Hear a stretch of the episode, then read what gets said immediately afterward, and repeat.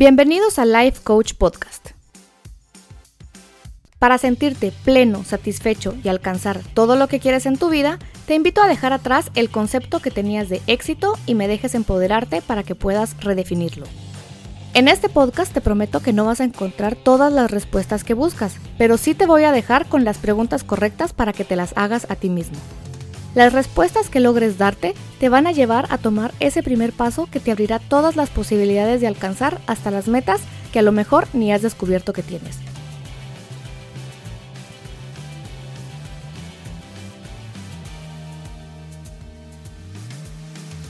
Soy Ana Lucía Bobadilla y si me dejas acompañarte en este camino, quiero compartirte algunas herramientas que desde la perspectiva del coaching pueden acercarte a diseñar tu vida y a vivirla bajo tus propios términos. Comenzamos.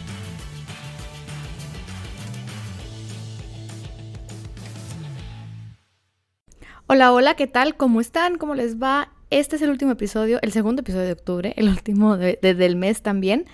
Feliz porque puedo grabar un segundo episodio antes de que acabe el mes y entonces octubre no se fue solo con un episodio. ¡Qué felicidad! Hoy les vengo a hablar un poquito acerca de cómo incorporar o, o cómo funciona un poco el coaching dentro de un ambiente laboral. Y les vengo a hablar de tres niveles en el que se puede utilizar el coaching. Y esto lo he utilizado yo a través de haber experimentado ya el life coaching, el executive coaching, el recibir coaching, el dar coaching, el usar el coaching en el área del trabajo, en leer diferentes teorías, en leer diferentes metodologías y lo que se está innovando ahora en lo que es la gestión del empleado, la gestión del desarrollo, la gestión de los equipos. Así que para empezar, déjenme explicarles un poco acerca del coaching. Entonces, ¿qué es el coaching?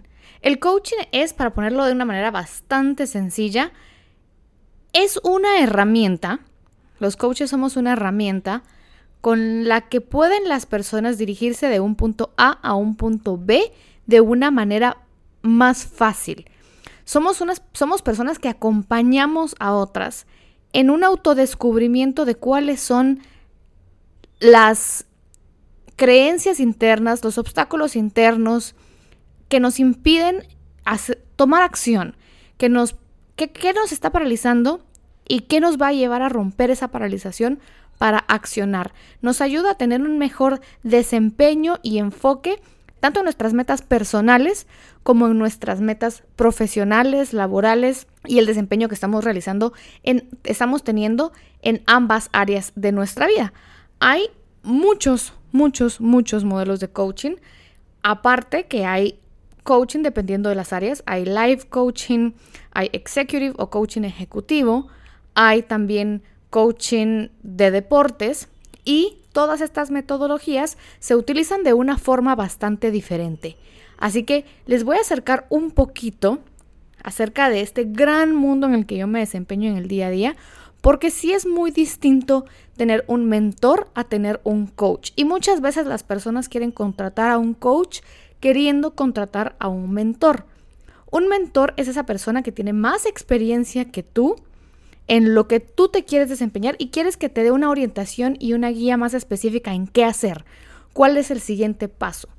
Un coach, por el contrario, te lleva a voltearte a ver a ti mismo y encontrar cuáles son esas respuestas que tienes dentro de ti que tal vez ni te has dado cuenta.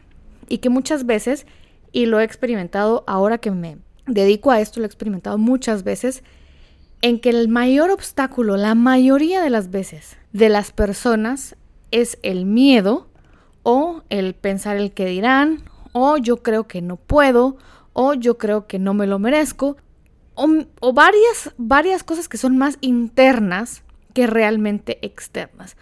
La mayoría empezamos poniendo afuera el ojo de dónde está el responsable, quién tiene la culpa que yo no pueda hacer lo que yo quiero, pero con el tiempo nos vamos viendo hacia adentro y nos vamos dando cuenta que realmente las limitaciones están por dentro.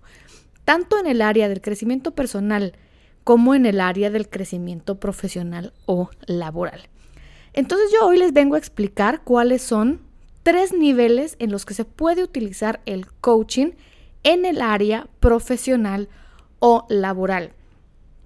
Esto sirve tanto si estamos trabajando en una empresa y somos líderes, como si somos emprendedores y estamos empezando una pequeña empresa o tenemos una mediana empresa o también si tenemos una empresa familiar ya consagrada que tiene 5, 10, 15, 20 años, 45 años. Tengo una empresa que, que, una empresa familiar bastante grande, de más de 100 empleados. Y esto fue muy interesante cómo se va incorporando este proceso del coaching en las empresas. Así que, para empezar, les quiero contar que el coaching puede ser utilizado como una herramienta de retroalimentación. Ese es el primer nivel. Y aún como una herramienta de retroalimentación hay dos formas de utilizarla.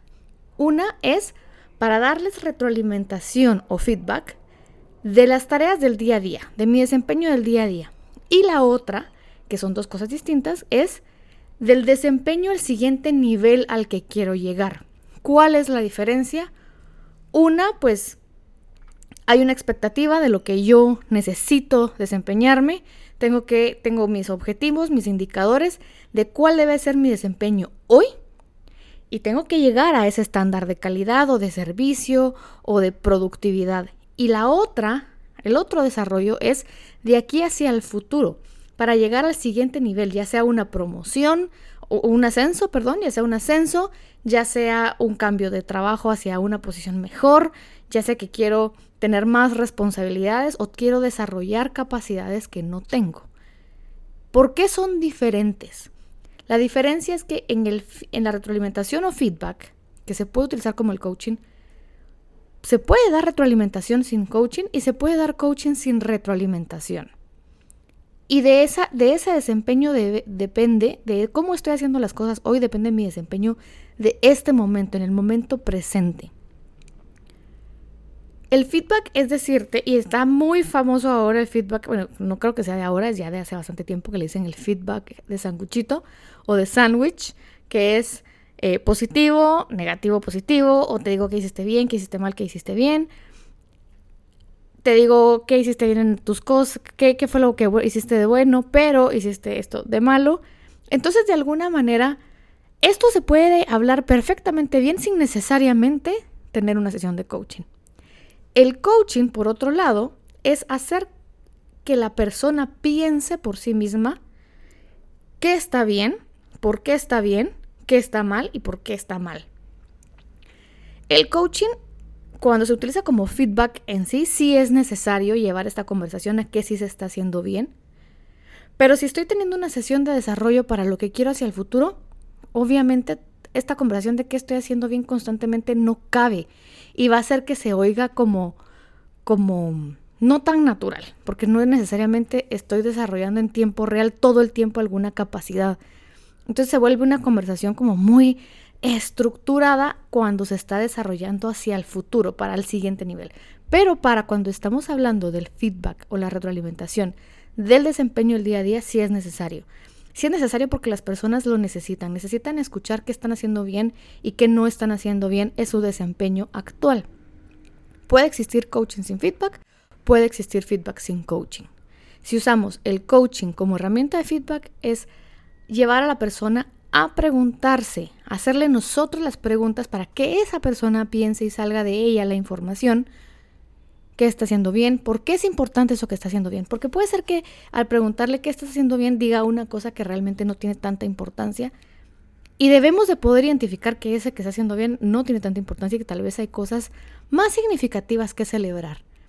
También es importante que cuando les preguntamos qué se necesita mejorar, cuáles son las áreas débiles, qué no se está haciendo tan bien, esa persona sea capaz de identificar esas cosas más importantes. Y eso se hace por medio de hacer las preguntas correctas, hacer preguntas abiertas. ¿Cuáles son las preguntas abiertas? Y son todas esas preguntas que su respuesta no es un sí y un no, sino son preguntas de qué, quién, cómo, cuándo y dónde, que tienen que dar una explicación mayor. De alguna manera, el coaching como retroalimentación sirve única y exclusivamente si la persona a la cual se le está dando coaching desea realmente recibir el coaching, porque hay personas que solo dicen, no hombre, solo decirme que necesito mejorar, solo decirme que tengo que ser mejor, ¿verdad? Esa persona, si tú la, si tú sientas a preguntarle y a decirle eh, que, a, que piense, analizar y todo el tema, hay muchas personas que no necesariamente les gusta. Ojo, Muchas veces a las personas no les gusta hacer ese análisis porque es más fácil y representa menos responsabilidad que alguien solo me diga que tengo que mejorar. Porque entonces yo solo estoy diciendo, yo te, sí, eso es porque eso me lo dijeron, ¿verdad? Mientras que si hacemos pensar a la otra persona, va a ser mucho más fácil de que esa persona se comprometa con aquellas cosas que debe de cambiar porque están viniendo de esa persona. Así cerramos el primer escalón de cómo se usa el coaching como herramienta de retroalimentación y de alguna manera es pasa mucho en las empresas que empieza a ser como, ay, sí, tengo que hacer coaching, tengo que darle coaching a mi gente, lo hacen como un checklist y lo hacen como una tarea más y medio se llena un formato. Y esto no lo digo por ninguna empresa en especial, si alguna de las empresas que, con las que trabajo o con la que trabajé yo laborando en el pasado, eh, no lo digo por ninguna en especial, sino simplemente es, una, es algo que yo ya veo que es generalizado. Así que no es una cuestión de, mm, ni de estilo de liderazgo ni de cultura, porque esos son los otros dos eh, escalones que los vamos a platicar, sino que la herramienta está siendo utilizada simplemente como un task, como un to-do, y no es una herramienta que realmente se utiliza y se está absorbiendo como parte de la cultura, que ya lo vamos a ver más adelante. El siguiente nivel del coaching es utilizar el coaching como estilo de liderazgo. ¿Qué quiere decir usarlo? ¿Cuál es la diferencia entre usarlo como estilo de liderazgo y como herramienta? Puede ser que yo utilice como herramienta el coaching para tener esa una conversación con, con, la persona de mi equipo una vez a la semana, una vez cada 15 días o una vez al mes, el tiempo que se necesite. Pero el resto del tiempo yo utilizo otro tipo de liderazgo. Cuando yo empecé a estudiar en la universidad me acuerdo que nos enseñaron tres tipos de liderazgo. El primer tipo de liderazgo era eh, autócrata, que era esta persona que solo decía qué hacer y todo daba solo instrucciones y aquí nadie se pregunta, solo se hace lo que yo digo y se acabó. Y la otra era el demócrata, que es tomar en cuenta la opinión de la gente y poder venir y tomar todos eh, la consideración de, de, la opinión de los demás. Y el tercer concepto que nunca he podido decir esa palabra eh, muy bien, que es el estilo de liderazgo laissez-faire, algo así. No sé muy bien cómo se pronuncia esta palabra, así que mil perdones para las personas que sí hablan perfecto francés, pero este estilo de liderazgo trata más o menos como dejar hacer y no intervenir tanto, sino que creo que en algún momento probablemente yo haya usado bajo este concepto, estas escalas, haya utilizado yo mucho esto y es cuando solo se le dice a la persona necesito este resultado y te dejo, te dejo que tú pienses cómo lo vas a hacer. Y eso funciona nada más cuando la gente está muy motivada y es muy capaz. Luego aprendí como otros estilos, pero al principio, hace muchos años, se hablaban de estos tres estilos de liderazgo y, y no habían más, ¿verdad? Pero cuando viene toda esta corriente de la inteligencia emocional y todas las cosas que se aportan al ser emocionalmente inteligentes, Daniel Goldman, Dan Goldman, habla de otros estilos de liderazgo. Goldman habla de, seis estilos de liderazgo dependiendo de la inteligencia emocional. Y el primero es el liderazgo autoritario. Este estilo, no voy a profundizar demasiado con cada uno, porque eso es para otro episodio, pero el liderazgo autoritario lo vemos como muy sencillo de explicar que la persona que es, es la persona que dice, haz lo que yo digo y punto, ¿verdad? Eventualmente genera mucha desmotivación, las personas que tienen mucho talento, como no pueden explotar su talento, se van está, de nuevo sigue habiendo el, liderazgo democrático y es el líder que deja que el equipo decida qué hacer, no le dice tanto, sino dice como, ay, bueno, como la mayoría quiere esto, no necesariamente es lo mejor en ese momento, porque pues la visión del equipo a veces es un poco más limitada que la visión del líder.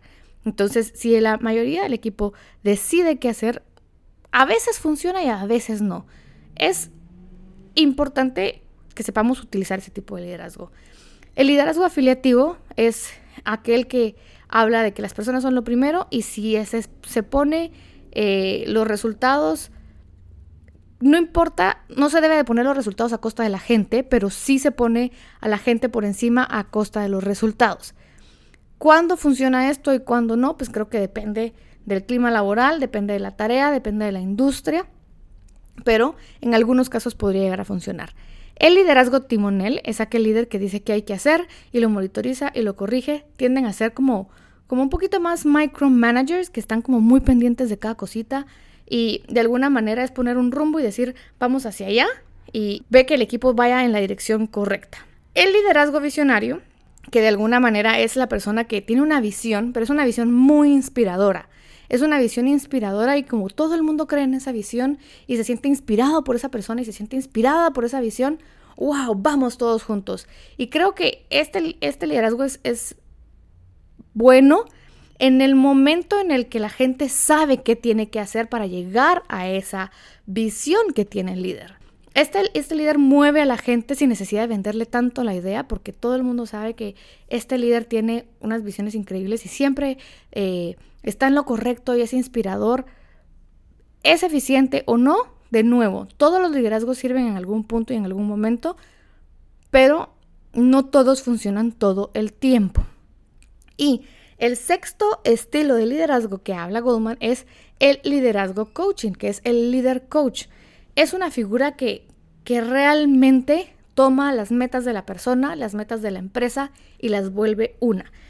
De nuevo, no es que este sea el mejor estilo de liderazgo, es un estilo. Sí creo que ayuda más a potenciar y a sacar equipos de un, de un desempeño, mm, no quiero decir mediocre, pero promedio a hacerlo bueno y a los equipos buenos a hacerlos excelentes. No ofrece demasiada guía, sino que hace que el equipo quiera mejorar por sí mismo, pero sí alinea las, las metas de la persona con las metas de la empresa. De alguna manera, sí busca el bien de todos y es realmente de los seis que existen, me parece que es el quinto, donde cuando se tiene ese estilo de liderazgo, esos equipos demuestran un muy buen clima eh, laboral, una muy, un muy buen ambiente organizacional. Y es donde nos lleva al siguiente nivel de coaching. El siguiente nivel de coaching es cuando tenemos ya el coaching como una cultura. ¿Qué es tener el coaching como una cultura? Bueno, el tener el coaching como una cultura y que sea realmente sostenible es que el coaching no solo lo toman algunas personas. No solo algunas personas reciben coaching, sino coaching reciben todos y en todas direcciones. Todas las personas se sienten cómodas dando y recibiendo coaching. Saben ejercer la metodología que escojan y que, se, eh, que está de acuerdo a la cultura de la empresa, pero de alguna manera se sienten cómodos, los líderes se sienten cómodos también recibiendo coaching de sus equipos. Y sus equipos son buenos dando el coaching porque se les reciben el coaching constantemente. Entonces, cuando yo constantemente recibo un buen coaching, yo también puedo replicar eso. Si entiendo por qué se está haciendo lo que se está haciendo y cómo se está haciendo, yo puedo utilizar el coaching como herramienta para darle feedback a mi jefe única y exclusivamente cuando la cultura me lo permite porque no en todas las culturas organizacionales es bien visto, lamentablemente, que alguien, como jerárquicamente lo decimos, que alguien de abajo le dé feedback a alguien de arriba. Uy, no, ¿cómo va a ser? Pero realmente todos necesitamos saber en qué necesitamos mejorar. Todos debemos de poder reconocer que tenemos áreas de oportunidad. Algo que me he dado cuenta yo mucho últimamente es que hay un ejercicio que, les he puesto a hacer algunas de las personas con las que he trabajado a nivel empresarial y es a hacer un FODA. El FODA es un, un espacio, una hoja dividida en cuatro, en la que podemos poner nuestras fortalezas, nuestras oportunidades, nuestras debilidades y amenazas. Fortalezas y oportunidades somos nosotros y lo que está dentro de nosotros y debilidades y amenazas son de afuera hacia nosotros. La parte más sencilla es fortalezas y debilidades. Y he visto dos grandes fenómenos con este ejercicio. El primero es personas que ponen muchas fortalezas y no ponen debilidades, que les cuesta poner debilidades, o personas que pueden poner muchísimas debilidades y les cuesta poner fortalezas. ¿A qué se debe este tipo de, de conductas? Y es las personas que ponen muchísimas debilidades y no saben cuáles son sus fortalezas, es que están en ambientes laborales que de alguna manera son opresivos y nunca les dicen que están haciendo bien, nunca reciben una felicitación. La única interacción que tienen de retroalimentación es para decirles lo que están haciendo mal y obviamente no tienen un, un desarrollo, sino simplemente les dicen estás haciendo esto, esto, esto, esto mal y ya. Las personas no saben que están haciendo bien y por eso no pueden identificar sus fortalezas a nivel laboral. Por el otro lado, las personas que solo pueden identificar sus fortalezas y no pueden identificar sus debilidades, tampoco están siendo desarrolladas, porque todas las personas tenemos áreas de mejora. Nadie hace todo totalmente perfecto. Sin embargo, hay personas que cuando son muy buenas y tienen muy buen desempeño, solo les dicen muy bien, muy bien, muy bien. Y no les están desarrollando necesariamente para el siguiente nivel. ¿Y qué pasa con estas personas que les dicen muy bien, muy bien, muy bien a todo, pero cuando hay una oportunidad de crecimiento dentro de la empresa y no escogen a esta persona, esta persona no sabe por qué no la escogieron a ella? O todo lo contrario, a veces sí la escogen creyendo que es muy buena en su rol, pero no se están dando cuenta nunca de qué debilidades tenía y qué había que fortalecer en esa persona para que fuera adecuada y exitosa en el siguiente nivel. Entonces, de alguna manera, cuando vemos frecuentemente que las personas están siendo promovidas con muchísimas áreas de oportunidad, estamos llevándolas al fracaso, estamos llevándolas a que no hagan un buen desempeño. Es cierto que no van a estar 100% listas y se les va a pulir en el camino, pero no deben de ir en lo absoluto no listas y con un montón de fallas necesarias de que sean buenas, como la gestión o el tipo de, estrategia o el tipo de visión para que llegue lo más preparada posible al siguiente nivel. ¿Cómo sabemos que tenemos una cultura de coaching? Y es que también las personas se encargan de su propio desarrollo. Esas personas, aparte del desarrollo interno que hacen en la empresa, fuera de la empresa buscan desarrollarse como personas. Estaba viendo un libro de John Maxwell que me dijeron que la frase no era de él, sino que la sacó de otro lado, que el éxito como de una persona el límite del éxito de una persona es el, su desarrollo personal. Entonces, entre más me desarrollo yo como persona, tengo mayor oportunidad de éxito. De alguna manera, de alguna manera, estas personas siempre están desarrollándose como personas, son muy receptivas al feedback. Cuando hay una cultura de coaching, las personas buscan la retroalimentación, no le huyen al coaching, no le huyen a la retroalimentación, le preguntan al jefe, jefe necesito, o líder, como le quieran decir, licenciado, arquitecto, no sé lo que ustedes quieran. Quiero, necesito saber en qué mejorar, qué puedo hacer, qué estoy haciendo bien, qué puedo hacer mejor. Y de alguna manera, los líderes que sí dan coaching y que tienen esa, esa inclinación cuando es una cultura eh, fuerte, buscan estar preparados para cuando llegan esos momentos. Tienen agendados una vez al mes, una vez a la semana, no sé, dependiendo de nuevo la cadencia que cada organización cree necesaria pero no lo toman como un checklist, sino son conversaciones que de verdad se disfrutan. Al final el coaching es eso, es una conversación en donde la persona que está siendo coachada debería de ser la que más habla y más expone. Cuando hay una cultura de coaching y tenemos esa reunión con la persona que vamos a coachar o que va a recibir el coaching, esa persona ya lleva, tuve estos obstáculos, hice esto, me fue bien en esto, me fue mal en lo otro. Busca la manera de, de siempre estar un paso adelante, ¿no? Que pasa muchas veces que bueno, agendamos la, reunión de coaching y, la persona que va a recibir el coaching no tiene nada que decir. O el que va a dar el coaching tampoco tiene nada que decir ni que preguntar. Eso es porque hay una gran desconexión en el desarrollo. Es que no se le está desarrollando a la persona y no se está preparando el coach para el proceso del empleado. O sea, para, para que para mi equipo, yo no estoy al tanto de sus resultados, yo no estoy eh, al tanto de saber cómo cómo lo están haciendo y de alguna manera no, no sé cómo, cómo empezar la conversación. No sé tener tampoco una conversación difícil donde yo le tenga que dar retroalimentación de que algo no está bien hecho o que tal vez explicarle a una persona que necesita desarrollar una capacidad que la otra persona cree que es una fortaleza para llevarla al siguiente nivel. ¿Qué pasa entonces con las empresas que contratan, en este caso que es como parte de mi trabajo, ¿qué pasa entonces con las personas que contratan un coach externo para que hagan coaching con las personas de adentro de la empresa? Bueno, yo creo que también tiene mucho que ver con cuál es el objetivo. ¿Cuál es el objetivo del coaching? Es el crecimiento, es, el, es la resolución de conflictos que pasa, es mejorar las relaciones internas, es desarrollar el equipo, es que nos está haciendo una cultura de crecimiento y de desarrollo y quiero que la persona de afuera venga a tomar ese rol. Pues sí, sí se puede de alguna manera, si es una cuestión de solo no un par de meses y ya. Creo que para mí también ha sido un gran aprendizaje todo este tiempo en el que he estado trabajando con algunas empresas, muchas veces las necesidades van cambiando en el camino, primero porque tal vez no están tan claras desde un principio o porque van saliendo cosas en el coaching que, no se habían destapado antes, ¿verdad? Conflictos entre relaciones eh, de trabajo, tal vez una persona que no estaba tan desarrollada como se creía.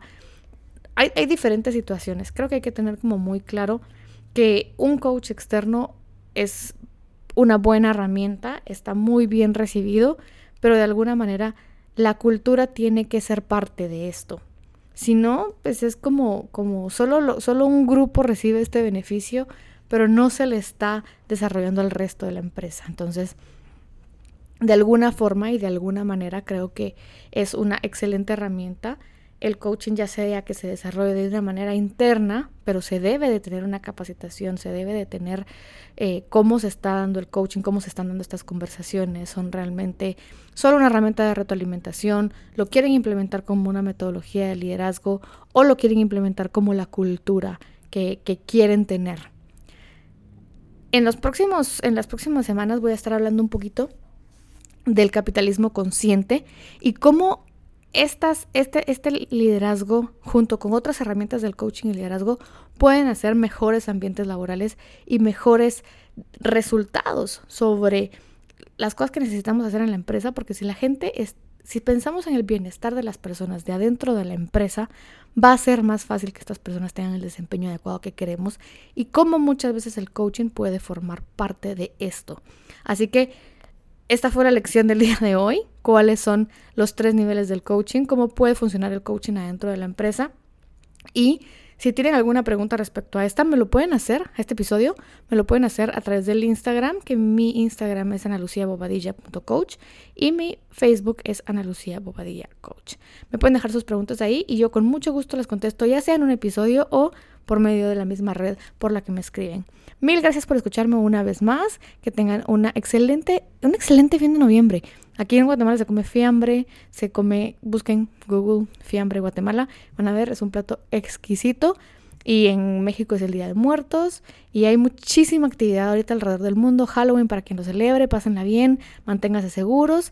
Así que les mando un, un, abrazo y un agradecimiento enorme a todas las personas que me escuchan y que me mandan retroalimentación respecto a lo que escuchan en el podcast. Que tengan un excelente fin de noviembre, fin de octubre, principios de noviembre.